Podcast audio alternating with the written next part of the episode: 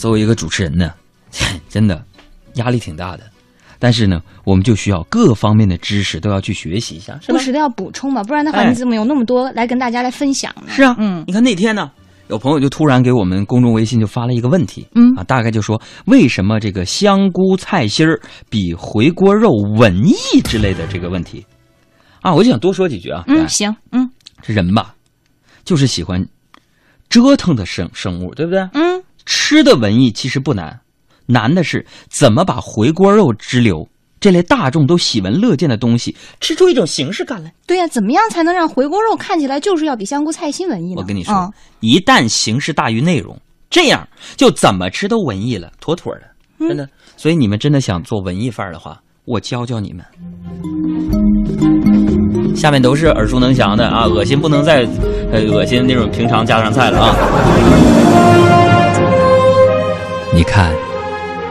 就比如说这个猪肉炖粉条，装在小瓷盅里，一人一盅，再配个乌木香老银的匙羹，拍黄瓜，找个玻璃大碗装，拍照发微波前，要调一下饱和度，显得红了辣椒，绿了黄瓜。红烧排骨，用那种英式下午茶的甜品架子装，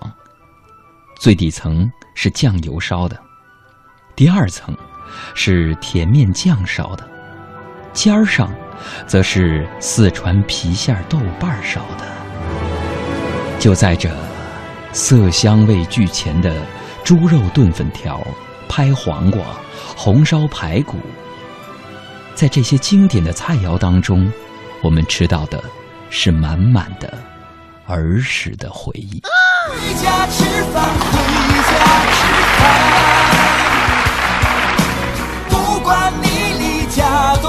么远，回家吃饭，回家吃饭。